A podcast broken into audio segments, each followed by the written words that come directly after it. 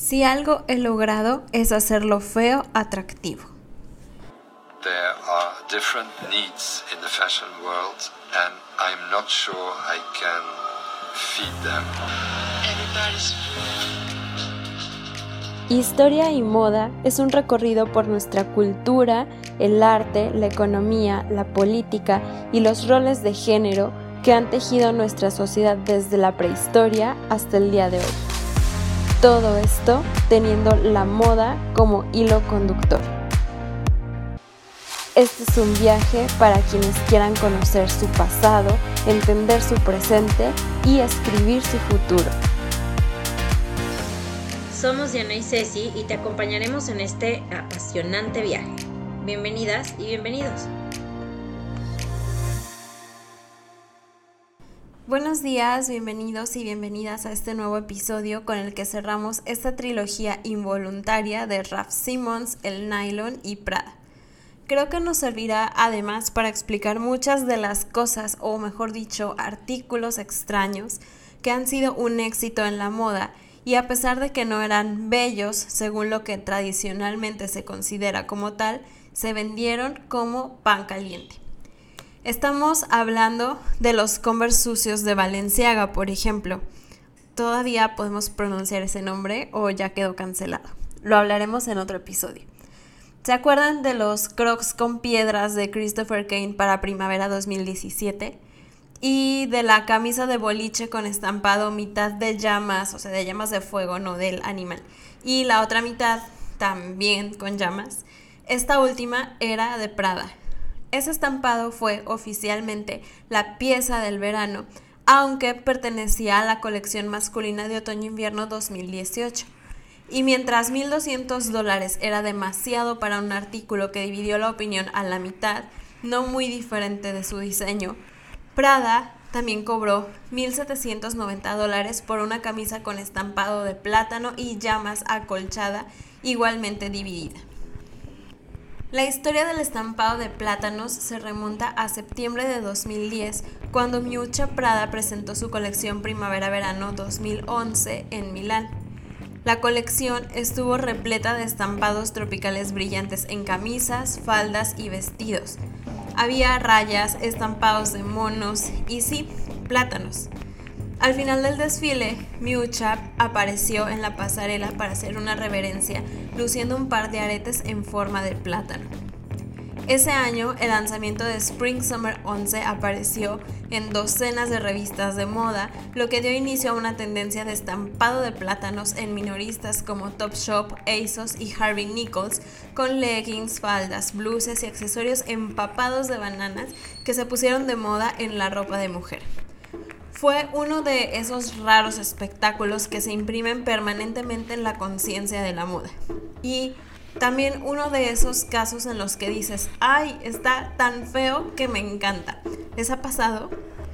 El caso es que la estética de los 90s y 2000 estuvo en boga este año y no precisamente porque fuera bonita y mucho menos favorecedora. Hoy hablaremos de un fenómeno slash cuestión existencial traído por primera vez a la moda en los años 90 por su excelencia Miuccia Prada. ¿Y ella quién es? La historia de María Bianchi, de nombre artístico Miuccia Prada, comienza en 1913, mucho antes de su nacimiento, cuando su abuelo materno Mario Prada abre una tienda en la Galería Vittorio Emanuele II de Milán no marroquinería común, sino caprichos coloniales, baúles y neceseres en pieles de elefante, morsa, serpiente y caimán. El adinerado Mario Prada no era un artesano de lujo, sino un personaje bastante curioso, ya militar en la Armada antes de convertirse en partisano, cuyo producto estrella fue el baúl llevado en los barcos de vapor, uno de los más excéntricos, con inserciones de plata y cristal, un producto que gustó inmediatamente. Volviéndose un punto de referencia para las compras de la aristocracia y de la alta burguesía, gracias a su posición central. Después de seis años se convirtió en proveedor oficial de la Casa Real de Saboya, obteniendo el derecho de inspirarse para su marca en los elementos heráldicos de la casa, como el escudo con la cruz, por ejemplo. La cuerda trenzada de cuatro puntos se convirtió en parte esencial de la marca Prada, que incluye este nombre en el signo distintivo. La parte de la palabra de la marca Prada utiliza una estilización gráfica que se ha mantenido casi inalterable a lo largo del tiempo con los trazos afilados de las letras para caracterizarla y hacerla más fácil de recordar para el público. Ninguna mujer, según el fundador, debería haberse acercado a la dirección de la tienda de la galería, pero en la década de 1950 su hija Luisa acabó tomando el relevo. Mientras tanto, desde sus primeros pasos en el mundo, Miucha Prada parecía decidida a hacer algo completamente diferente. Tenía tantos sueños en mente, quería hacer algo socialmente útil, soñé con actuar con George Streller. Estaba loca por la moda incluso entonces, pero solo pensar en trabajar en eso me enfermaba. Diseñadora, una cosa para las mujeres, para cierto tipo de mujeres. No obstante, Miucha Prada transformó el negocio familiar en una potencia mundial, pero no por sus estudios de diseño. Es justamente su background tan inesperado para una profesional en la industria lo que le dio una perspectiva y enfoque claves para revolucionar todo lo que conocíamos y pensábamos como válido en la moda. Militante en su juventud del Partido Comunista, ella repartía volantes vestida San Lohan y una auténtica rebelde para el entorno familiar, Miucha, conocida entre su familia como Miu Miu, se doctoró en ciencias políticas y luego se fue a estudiar interpretación y mimo durante cinco años en el Teatro Piccolo de Milán, persuadiendo igualmente a los espectadores con movimiento y emoción en lugar de con lo que se dice claramente. En 1978 tomó el relevo de su madre al frente de la empresa, el año anterior había conocido a Patrizio Bertelli, su pareja, futuro esposo, padre de sus hijos Giulio y Lorenzo, y su feroz mano derecha. Juntos idearon una nueva era para Prada. Por cierto, deseo para Año Nuevo que conozcan a alguien con quien construir un imperio. Cierro paréntesis. Le dije que no era ambiciosa. Él respondió, eres un monstruo de ambición. Él estaba en lo correcto. Fue él quien la empujó a diseñar su primera colección en 1988, al año siguiente de su matrimonio. La sociedad italiana estaba obsesionada con el consumismo, mientras yo soñaba con la justicia, la igualdad y un renacimiento moral. Tras su debut en complementos, sus primeros desfiles en 1988 presentaban creaciones sobrias y masculinas que mostró en Milán, una respuesta al hedonismo de los años 80. La única concesión fue el ombligo desnudo, que luego se repetiría con el paso de los años. Hice todo lo que me gustaba y no encontraba. Durante 10 años me había vestido solo con ropa vintage y uniformes de sirvienta o militares. En los 90 mandaba la austeridad. El lujo permanecía, pero se escondía en materiales preciosos para prendas aparentemente humildes. Sobre la colección Primavera-Verano 1991, Women's World Daily escribió, los picapiedras se encontraron con los supersónicos. Prada estaba feliz por esa reseña. El año siguiente fue el de los culottes expuestos bajo los baby dolls. No una costumbre coqueta, sino una forma de burlarse del sistema y sus fantasías. En otoño-invierno 94 presentó piezas inspiradas en la Alemania de la guerra. Prada siguió su camino, inspirándose en todo, desde los estampados de los manteles de plástico o las cortinas de los años 50 y 60, diseñando una moda que era una destilación de su personalidad, conceptual, cerebral y feminista, que liberó a la mujer, la puso en el centro y se centró en lo que la hacía deseable no para los hombres, sino para sí misma. No tengo nada en contra de la moda hipersensual, Estoy en contra de ser víctima de ello. Tener que ser sexy, eso es lo que odio. Ser escandalosamente sexy, eso es lo que amo. Tampoco se distanció de su gusto por lo feo, afirmación casi filosófica. Lo feo es atractivo, lo feo excita, tal vez porque es más nuevo. Para mí, la búsqueda de la fealdad es más interesante que la idea burguesa de la belleza ¿Y por qué? Porque lo feo es humano, toca el lado malo y sucio de las personas. En la moda es algo escandaloso, pero en otras formas de arte es normal. En la pintura y en el cine, la fealdad está a la orden del día. Pero en la moda no era así. Por eso me criticaban tanto, por inventar basura y fealdad. Diciamo che forse sì, ho fatto qualcosa nel mio lavoro, ho introdotto forse nella moda, altri, ma non poi tantissimi, il mondo reale, il famoso mondo del brutto, cioè eh, che era presente comunque nel cinema, perché tutte le mie ispirazioni comunque erano cinematografiche eh, o di letteratura, cioè il, il mondo, tutte le altre arti, tutte le altre mm, arti creative erano aperte al brutto, la moda invece non era aperta al brutto. Miucha quería elevar la banalidad. En el 98 exploró la imperfección. El nuevo milenio vio sujetadores en los vestidos y líneas amplias que parecían querer ocultar el cuerpo. Liberar a las mujeres de la fealdad no significaba forzarlas a adoptar nuevos estándares. Si debían poder serlo todo, debían poder vestirlo todo. Su estilo está enraizado en las tradiciones sartoriales de la burguesía milanesa, la paleta de grises y el lujo discreto de los trajes a medida que comunican estabilidad y respetabilidad, y al mismo tiempo es incorregiblemente irreverente con las ideas de feminidad, la niña virginal en un convento, la matrona virtuosa que esta clase aprecia. Pero sus colecciones también evocan a los hombres para los que se visten estas esposas e hijas, para complacer, apaciguar, emocionar, enorgullecer y a veces traicionar.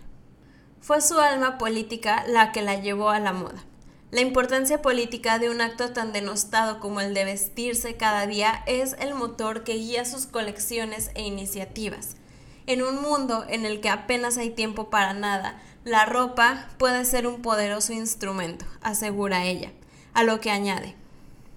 Es toda esta implicación social de la moda y el vestir lo que encuentro verdaderamente interesante hoy en día y en realidad nadie se molesta en analizarlo porque se supone que nuestro trabajo es algo estúpido y snob. Así comenzó la revolución de Prada. En 1985, Miucha Prada puso a la venta las mochilas en nylon pocono, resistentes e impermeables. La respuesta perfecta a las necesidades de la mujer de la época, que quería moverse con ligereza y tener las manos libres. A partir de ahí comenzó su carrera y el éxito mundial de la empresa. Esta famosa mochila sin logotipo en la primera versión se impuso al público como la it bag menos llamativa de la historia, allanando así el camino para el minimalismo de los años venideros y para el debate sobre el concepto de estatus en la moda. Con Miucha, la marca dedicada a bolsos, baúles y accesorios en cuero, plata y cristales, se abrió a la producción de ropa, instaurando el icónico triángulo invertido que aún hoy es el logo de Prada. En ese momento, los diseñadores de los que se hablaba eran Versace, Armani, y todo era mucho más ruidoso de lo que estaba haciendo Miucha. La atención comenzó cuando los shows se volvieron un poco más llamativos con ideas y conceptos que parecían más impactantes, impactantes en el uso de materiales incorrectos, el uso de nylon ya no solo para bolsos, la exploración de la fealdad frente a la belleza.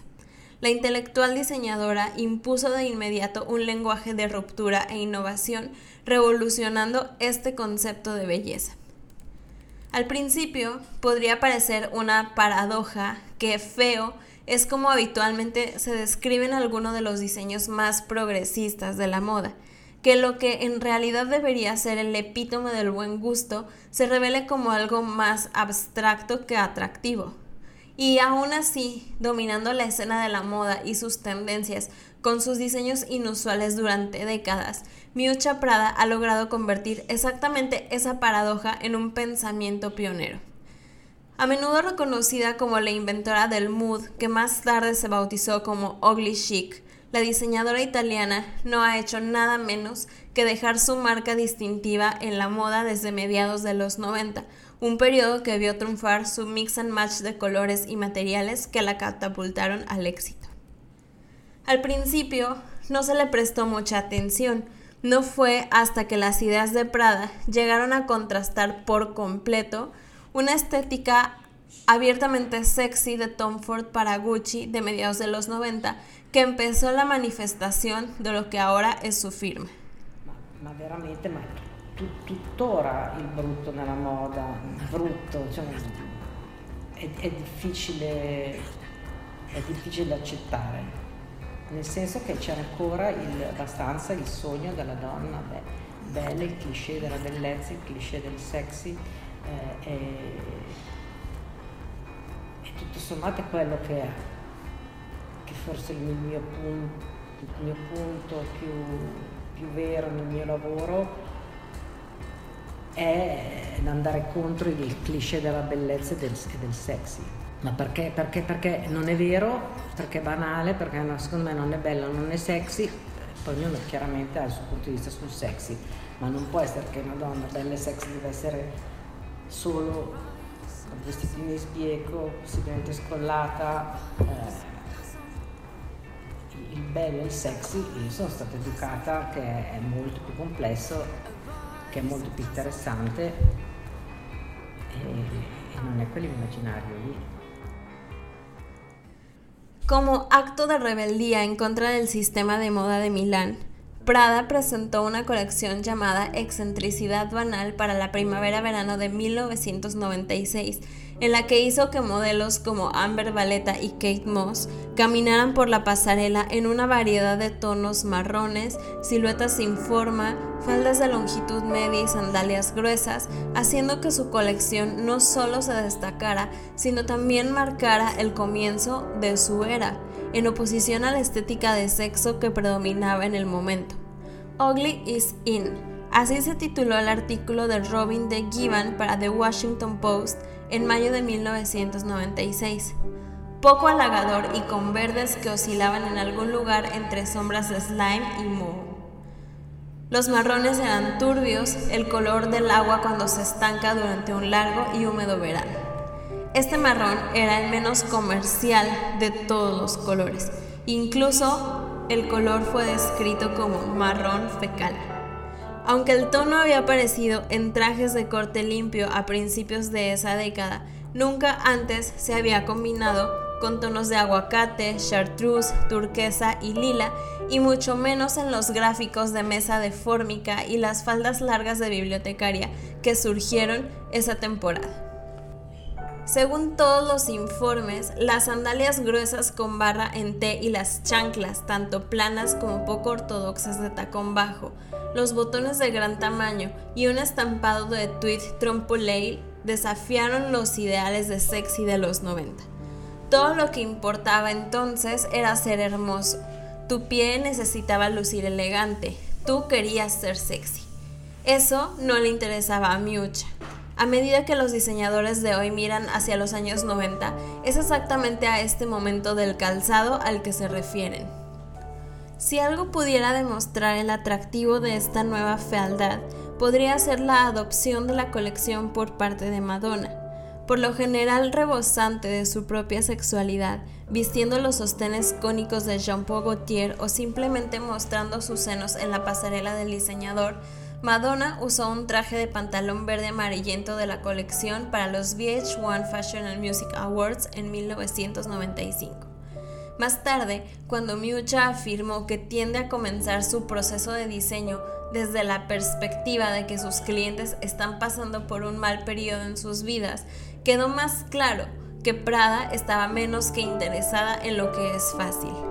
Más bien, quiere que nos involucremos con algo a lo que no estamos acostumbrados, que dejemos nuestras zonas de confort y cuestionemos el significado de feo en primer lugar porque la mayoría de las veces lo que se considera feo o indeseable simplemente se refiere a algo a lo que aún no estamos acostumbrados, un concepto que no coincide con lo común y cuando lo pensamos, esta descripción se revela mucho más emocionante que lo mainstream. La belleza y lo feo siempre han ido en unión comparándose entre sí como si una fuera opuesta de la otra. Miucha acredita sus colecciones como feas, no a manera de insulto, sino como interesantes y humanas, pues dice que la fealdad es una fiel representación de la humanidad. La fealdad es atractiva, caliente, humana, porque se trata del lado peor y sucio de las personas. La diseñadora introdujo la fealdad en un contexto, la moda, en el que no existía por definición imposición y vocación. La belleza, motor del mercado, fue la jaula de una demanda impuesta de facto, construida sobre cánones precisos. La entrada de la fealdad en la industria marcó una revolución. Puede ser feo, parece decir la apariencia, de hecho tal vez tengas que serlo porque fealdad significa libertad de modelos definidos, rebelión contra estereotipos, expresión de personalidad. Lo bello se contempla, lo feo estremece el alma. A la feminidad construida en la mesa, a menudo por los hombres, Prada contrapuso así la autonomía de la mujer. Lo feo es atractivo, lo feo es emocionante. Asintiendo con la cabeza ante estas otras demostraciones de creatividad, hace que otra parte integral del enfoque de Prada se vuelva evidente para su celebración de una contraestética, la noción de que ella le proporcione a sus colecciones una segunda capa intelectual, lo que lleva a que el usuario de Prada a menudo sea visto como alguien que busca giros y vueltas, un desafío cuando se trata de ropa. Combinado con su lucha por lo poco convencional, queda claro que es una definición muy consciente de ella confrontarnos continuamente con un nuevo conjunto de posibilidades, pero no de manera directa. Es una reivindicación filosófica reiterada varias veces a lo largo de los años, el primer fundamento de la moda de Miuccia Prada, por tanto, diseñadora de la fealdad, pero como alta expresión de la elegancia y más aún del encanto. Prada revolucionó los cánones estéticos de la modernidad, imponiendo, de pasarela en pasarela, una reflexión sobre la imagen de la mujer y la iconografía de la deseabilidad. Al juxtaponer ideas, colores, formas y telas de formas que cada vez provocan una especie de emoción eterna, Prada se propone buscar lo fresco cada temporada. Con este enfoque, Miucha adoptó una postura para no estar de acuerdo con lo que todos los demás parecían estar de acuerdo, allanando el camino para que una serie de diseñadores que seguirían su ejemplo rompieran las reglas de cualquier norma y forma estética a su manera. La moda ya dejó de ser plenamente elegante y no se acopla por completo al canon de belleza tradicional.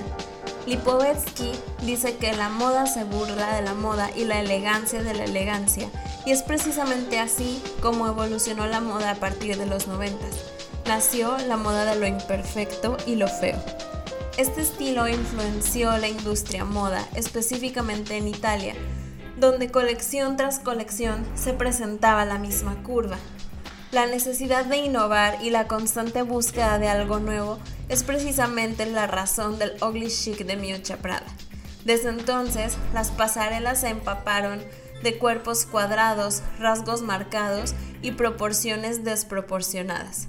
Lo clásico dejó de ser la única opción en la moda, pero de igual manera nunca dejó de estar presente, pues no todos usarían un print de bananos de Prada. Eso sí, a la marca no le afecta ni tampoco le importa si no es aprobada por todos, puesto que es una marca insider que venden a los insiders, para ellos y por ellos. Pero entonces, ¿es Prada realmente feo? ¿Qué es feo y qué es bello? De acuerdo al filósofo e historiador David Hume, se puede definir a través del sentimiento que genera dicha cosa o persona y que ninguna es la correcta. Un millar de sentimientos diferentes, motivados por el mismo objeto, serán todos ellos correctos, porque ninguno de los sentimientos representa lo que realmente hay en el objeto solo señala una cierta conformidad o relación entre el objeto y los órganos o facultades de la mente. Por ello entendemos que lo bello y lo feo es relativo, pues todos reaccionamos de manera diferente. Y hoy en día la libertad de elegir qué nos gusta y qué no nos permite opinar diferente. Es así como Prada puede ser extraña, excéntrica y fea para unos, e interesante, llamativa y bella para otros. Claramente, la estética de lo feo no inicia con Miucha. En moda, Schiaparelli, Margiela y Comme des Garçons fueron los pioneros de lo extraño y perverso, pero aún así no lograron marcar una estética tan clara y exuberante como lo hizo ella. El ugly chic no solo lo maneja Prada, podemos verlo en diferentes marcas con diferentes estilos hoy en día, como los crocs de plataforma de Balenciaga. El ugly chic ha tomado las pasarelas, la idea de explorar y probar cosas nuevas es una dosis necesaria para vender en una industria tan cambiante y sorpresiva. La necesidad humana de innovar y el hambre por ser diferente es algo que Prada supo manejar año tras año, implementando esa estética que la caracteriza, pero constantemente reinventando el concepto y el estilo. Un estilo que desde los 90 ha logrado influenciar los ideales de belleza en términos de moda. Entre más Miucha explore lo inexplorado, más impacto creará en una industria donde lo extraño y feo es cada vez más atractivo. Según Miucha, la curiosidad acerca del mundo, la sociedad y la cultura están en el corazón de la creatividad y la modernidad de Prada. No wonder porque Ralph Simmons era el match perfecto para crear con ella las nuevas colecciones. Mientras la empresa Prada se expandía por todo el mundo, Miucha Prada fundó Miu Miu, la línea joven para damas educadas pero inconformistas, compuesta por vestidos excéntricos y coloridos que desfilen la Semana de la Moda de París. En 1995 se presentó la primera colección masculina de Prada. En los años siguientes, el ahora grupo incorporó otras casas de moda, Helmut Lang, Jill Sander, Church, Fendi, Carshoe y Acedin Alaya. Abrió lujosas tiendas diseñadas por arquitectos reconocidos y en 2011 cotizó en la Bolsa de Valores de Hong Kong. Contra lo predecible y hasta comercial, Miucha Prada ha recibido más de un reconocimiento a lo largo de los años. En 2005, la revista Time la eligió entre las 100 personas más influyentes del mundo por haber provocado e influenciado a colegas a lo largo de los años con su sensibilidad excéntrica y extremadamente personal. En 2012, el Costume Institute del Metropolitan Museum of Art de Nueva York la celebró en la exposición Elsa Schiaparelli y Miuccia Prada, Conversaciones Imposibles. En 2013, la British Fashion Foundation le otorgó su primer premio internacional de diseñadora del año. En 2014, la revista Forbes la declaró la mujer número 75 más poderosa del mundo. En 2015, el presidente de la República, Sergio Mattarella, le otorgó el honor de Caballero de la Gran Cruz. Con el renacimiento de la moda de la era de los 90, todavía en el mapa, echar un vistazo al concepto de excéntrico o a veces de bibliotecaria o como decimos en México de Godín, de Prada, proporciona una mentalidad igualmente integral a la moda actual y por lo tanto aún tan prominente que muestra cuán flexibles son las percepciones de lo bello. Y de nuevo las faldas hasta la rodilla, las líneas que a menudo ocultan las formas en lugar de realzarlas, los zapatos pesados, las sandalias que se llevan con calcetines hasta la rodilla, etc. Todo esto regresa. Miucha Prada cambió la forma en que el mundo considera la moda y lo hizo sin cristalizar en un solo look, sino reinventándose constantemente, tanto que obligaba a las otras casas de moda a correr para seguir el ritmo de la suya. Gracias por acompañarnos en este episodio, esperamos que les haya gustado y si es así, por favor compártanlo con su comunidad, su familia, sus amigos, sus maestros, sus crushes, eso nos ayuda mucho a crecer. Cuéntenos además cómo definen ustedes lo bello y lo feo.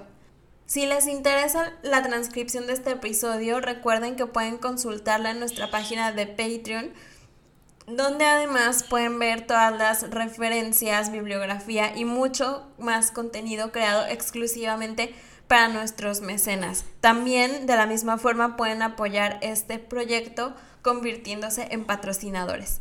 Los esperamos la próxima semana con un episodio especial de cierre de año e inicio de una nueva aventura juntos lleno de temas sociales, tejidos revolucionarios, personajes controversiales, diseñadores míticos, historia y moda. Chao, feliz Navidad a todos.